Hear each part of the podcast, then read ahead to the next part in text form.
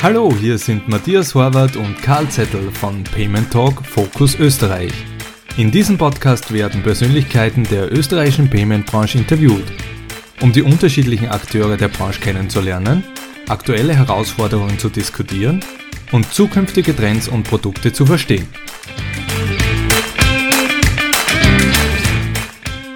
Wir freuen uns heute unseren Gast Enzo Duit, seines Zeichens Founder und CEO von Warify, bei unserem Videopodcast-Format von Payment Talk zu begrüßen. Enzo, danke, dass du heute für uns Zeit hast und darf ich dich bitten, dich kurz vorzustellen? Ja, also ich bin der Enzo, bin vielleicht in der Nicht-Wirtschaftswelt begeisterter Sportler. Da mache ich alle möglichen Sachen ganz gern. Früher viel Fußball, jetzt dann viel Radfahren und Laufen eigentlich am meisten. Und das, was mich am meisten interessiert, ist einfach, wie schaffe ich es, sinnvolle Technologie in die Wirtschaft zu bringen. Und das habe ich eigentlich schon immer gemacht, ähm, sowohl in der Technologieberatung, aber jetzt eben auch als Gründer und werde ich, glaube ich, auch noch eine ganz lange Zeit so machen. Für was steht Warify und was macht ihr? Also Warify ist auf der Mission, dass wir Verkaufsdaten zugänglich zu machen und auch nützlich zu machen. Was kann man sich darunter vorstellen? Ähm, Stand jetzt drucken wir eigentlich die Verkaufsdaten auf einen Printbeleg, der Müll produziert und zukünftig wird das so werden mit unseren Kunden, dass wir für den Handel, aber auch für die Payment-Branche arbeiten, dass diese Daten einerseits dem zur Verfügung gestellt werden, der sie braucht. Das kann jetzt eine, bis zu einer Banking-App sein, die dann visualisiert, was wirklich gekauft wurde und nicht nur die Transaktion. Und vor allem für den Händler ist es so, dass wir eine wertvolle ähm, Post-Purchase-Experience liefern. Was heißt das? Dass ich meine Kunden A besser verstehe und B auch nach dem Einkauf wieder erreichen kann. Warum will ich als Talent bei euch arbeiten? Welchen Anreiz bietet ihr als Verify gegenüber möglicherweise den etablierten großen äh, Unternehmen? Ja, also das ist etwas, wo wir super stolz darauf sind, dass wir das genau schaffen, weil wir haben viele, die genau aus einer ähm, vielleicht etablierteren Branche kommen, zu uns kommen und da extrem begeistert sind, mit uns zu arbeiten. Warum?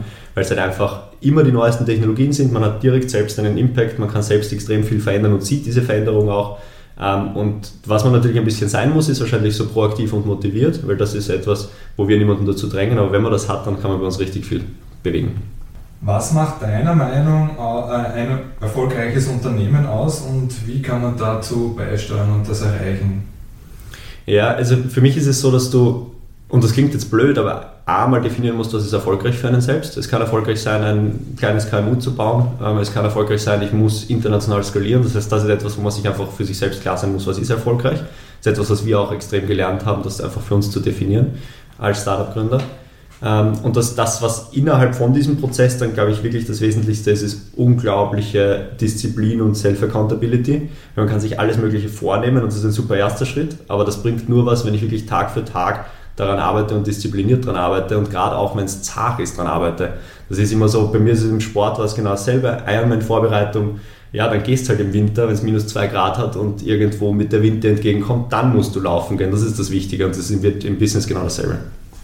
Wie genau finanziert sich Verify, beziehungsweise habt ihr äh, externes Funding, äh, beziehungsweise äh, Investoren inkludiert, glaube ich?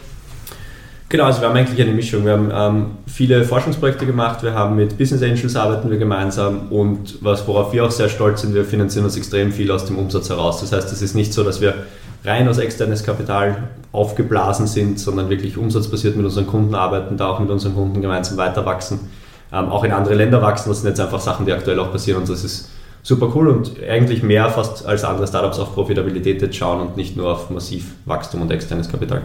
Und wo steht ihr dann in fünf Jahren? In fünf Jahren, und das ist jetzt interessant, dass wir kommen gerade aus der Euroshop aus Düsseldorf, der größten Handelsmesse, zurück. Hm.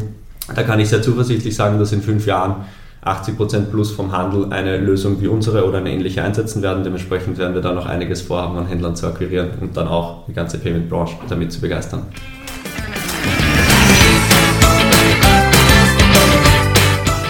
Wir freuen uns auf euer Feedback um den Podcast ständig zu verbessern. Ihr findet uns auf Social Media und unter www.payment-talk.at.